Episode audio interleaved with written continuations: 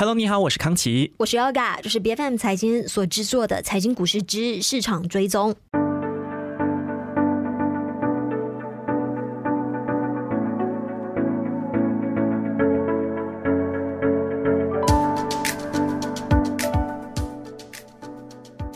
界最大的米粮出口国印度的在近期宣布限制所有大米品种的出口，那这个事件呢，引发了从亚洲到西非各国政府的恐慌。那其他主要的出口国呢，也尝试向啊消费者来保证说，哎，他们的米粮供应其实是充足的，但是也很难起到安抚市场的一个作用。我们看到，在我们亚洲市场，大米的价格的在八月三十号这一天已经涨到了将近十五年最高的水平。是的，我的这个手机过去。一个周末呢，你知道之前我们是讲什么鸡肉涨价啦，鸡蛋涨价。我过去一个周末都是被米涨价这个新闻洗版哈。其实要说到的是，印度分别在八月二十五号还有二十七号这两天呢，对两个种类的米，首先是半熟米，再来还有就是印度香米实施了出口的限制。那么在此之前，其实印度呢仅剩的两个没有受到出口管制的大米品种，就是这两个了，半熟米跟印度香米。所以它现在。连这两个唯一剩下的都限制出口了，也就是说，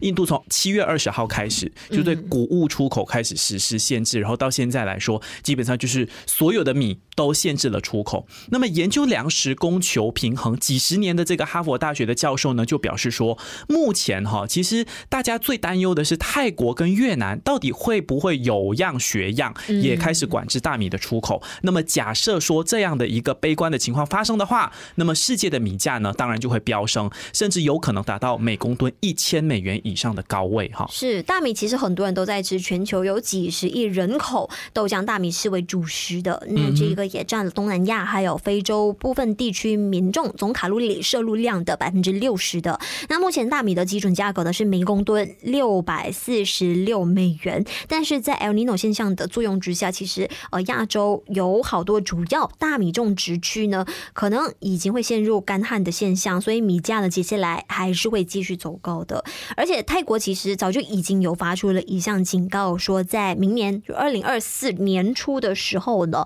哎，也会继续出现干旱的现象。嗯，那中国呢是全球最大的大米生产国和进口国，他们的大米作物几乎是不怎么会受到恶劣天气的影响的。但是反观印度就不同了，印度主要的种植区的是需要更多的降雨，那么稻米才会长得更加的好。没错，我们先来针对这个泰国来谈一谈，因为它是世界上第二大的这个大米出口国，它是仅次于印度的哈，所以就有这个强烈的迹象显示说，亚洲的大米买家呢都有意要进口更多的这个泰国大米。那么泰国今年就有机会呢，由此来实现八百万吨大米的这个出口目标。那么今年的前七个月，其实泰国出口的大米呢就已经有达到了四百六十四万吨，一年内的成长是百。百分之十三点五的，那么这个市场价值二十五亿美元啊，很高的一个数额。主要的这个出口市场呢，是到这个印尼去、伊拉克、南非、美国还有中国。那么再来谈谈这个印度，为什么它会限制大米出口呢？其实也是因为政治考量啦。毕竟印度明年初就要举行大选了嘛，所以这个高气的这个粮价呢，其实很显然就会让民怨四起。那么其实对于莫迪的政府来说呢，这个选情是不利。是，其实印度采取的一些相关的限制措施呢，有发挥出了一定的效果。像截至八月三十一号，他们的首都新德里的米价呢，其实还是高过一年前的。但是自从呢七月实施的这个出口禁令以来的，其实米价呢有稳定在每公每公斤三十九卢比的。那因为零售的米价的涨势的啊，实在是太过惊人，加上有很多的那些贸易商呢，就有大量的在囤积大米。那菲律宾上个星期呢，也不得不。向全国米价设定一个上限。那值得注意的是呢，其实菲律宾是世界第二大的谷物进口国。是，其实同样呃忧心忡忡的国家呢，也是有其他的一些解决的办法啦。比如说，就使用了这个外交的途径来缓解米粮的问题。非洲国家几内亚呢，他们就委派了贸易部长出访印度。那么像新加坡、毛里求斯还有不丹呢，就是以粮食安全作为理由，要求新德里呢免除对于这几个国家他们自己本身的限制。但是由于印度早前就承诺说，如果消费国面临粮粮食安全需求呢，他们就会允许部分出口嘛。所以这个等于是说，新加坡、毛里求斯跟不丹就开始用这个来做文章，希望说呃能够免受于难啦。那越南呢，其实正在为市场提供一些支持的。他们八月的时候就表示说，可以在不危及自己本身的粮食安全的情况之下呢，提供高过今年原定出口目标的大米。那海关的数据就显示说，今年一月到七月，其实越南对于印尼的出口量是暴增的，对于中国的出口量也是有增加的现象。是，所以今年以来呢，像刚结合你刚才所说的，越南跟泰国他们的大米出口量都有提升。那来看一下我们马来西亚这里的情况怎么样？因为刚才你提到的那个米种啊，啊。印度那里的香米，其实就是我们这里常吃的 basmati rice。哦，我们到处在妈妈那西干达都会。吃得到的，所以这个牵连甚广哎，就这些都是肯定要进口才能够吃得到的。那大马的贸销部副部长布之雅就有指出，我们马来西亚国内的白米价格呢，一直都是维持在每公斤两令吉六十线的统治价，是没有涨价的。那进口米呢，哎就不同喽，它是没有统治价格的。那现在目前在我们市场上流通的本地白米呢，占了市场的百分之七十。那内贸部是承诺咯，他们会继继续的去控制这个米价，避免商家会乱乱开价卖给客户。那当然，民众也可以通过爱心促销的活动来购买得到五公斤十二令吉的进口白米。那同时呢，呃，富之雅也相信说啊，进口白米价格调整的也不会直接冲击到本米本地的白米的市场的。他比较担心的一个问题呢，就是哎，会不会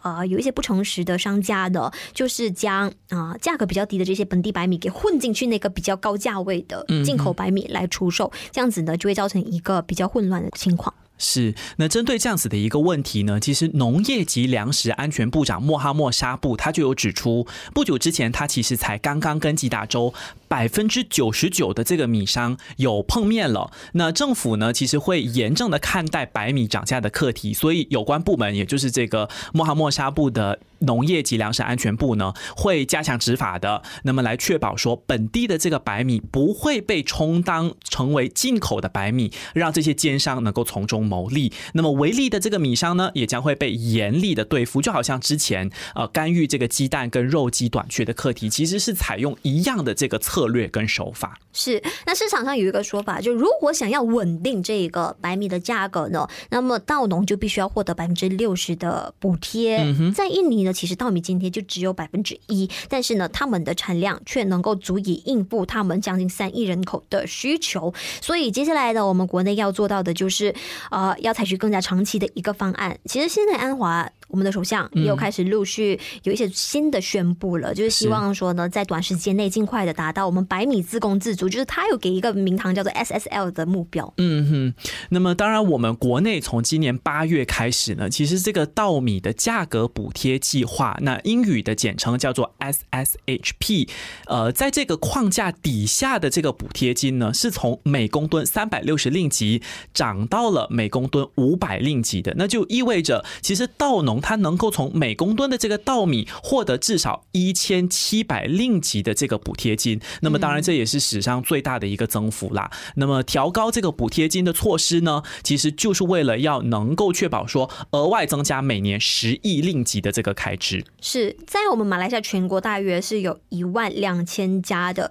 印度穆斯林的餐馆业者呢，其实都是相当依赖进口的白米的。那他们就有对 Bernas 日前宣布提高呃进口。白米价格的这项措施呢，感到呃非常的措手不及了。像是 Presma 就是这个大马穆斯林餐馆业者协会的成员呢，就是说，虽然说进口白米的价格不断的在上涨，但是他们依然会以目前现有的这个餐单上的价格来出售那些食物的，他们也不会提减少提供啊给顾客的这一些分量。那当然，Presma 的主席就有提到说呢，如果当局没有采取更加积极的措施来应对这个呃白米涨价的。这个现象的话的，那么只会徒增我们的这个摊贩啊、小贩中心的这一些压力，那也会间接的影响到他们协会会员的利润率。是刚才这个 Yoga 提到说，首相安华他的一个自给自足的这个目标嘛，其实要怎样达到这个自给自足的目标呢？就是说，如果马来西亚国内未来呢，平均每公顷的这个稻田能够生产出七吨的这个稻米量，那么我们就可能可以达到自给自足的这个目标。因为目前这个国内的稻米产量呢，最高的地区是在雪兰莪州的市耕庄 Skin 站，那么每公顷的稻田呢，平均都可以生产七吨的稻米的。那最高的峰值是达到十二吨。那么如果市耕庄的这个种植方式它是可以被复制的话呢，那么当然我们就可以实现目标了嘛。那当然政府目前是已经在玻璃市推行了迷你市耕庄稻田计划，就是 mini skin 产这样子的一个框架。那么预计说在九月份的时候就会迎来第一波的收成。除此之外，其实政府呢也会继续在柔佛州、彭亨州还有登嘉楼州三个州属啊，还有更多的这个地方去陆续的推行相关的计划，等于是说开始要做到这个复制的手法了。是，而且政府呢也在啊引进着中国的咸水稻，还有像中国的专才的来取经，希望的就是提高我们马来西亚国内的稻米产量。那首先安华呢也才刚刚宣布会批准三十一令吉的拨款的，来协助推动呃我们的这一个稻米生产的，同时也增加农民的收入。那最终就是要落实这个保障国家粮食充裕的两年五次稻米播种计划。是，其实除了这个后疫情时代的经济啊，还有各方面的这个挑战以外呢，粮食的危机也是一直受到大家关注的哈。因为从全球粮食安全指数 GFSI 的这个报告来看的话呢，二零二二年份马来西亚在一百一十三个国家当中是排名第四十一位的。你以为我们在五十名以内算是不错的表现，但是其实跟二零二一年相比，我们是下降了七个名次的。那也就反映出政府其实。在粮食安全这个部分面临着很大的挑战，所以我们只能够期待说，接下来我们能够实施更有效的一个加强的措施，来大幅度的提高国家粮食的安全啦。对，希望我们不仅能够做到自供自足，那如果能够将我们自产的这一些稻米给出口出去的话呢，哎，其实也可以大大提升我们国家的一个生产力以及我们的收入。财经股市之市场追踪是由 B F M 财经制作的单元节目，那我们会在每周四定期进行更新的。喜欢我们的节目，喜欢和我们一起追踪市场的动向，记得一定要点击关注我们各大社交媒体平台，并且订阅我们的 YouTube 频道。我们下一集再见。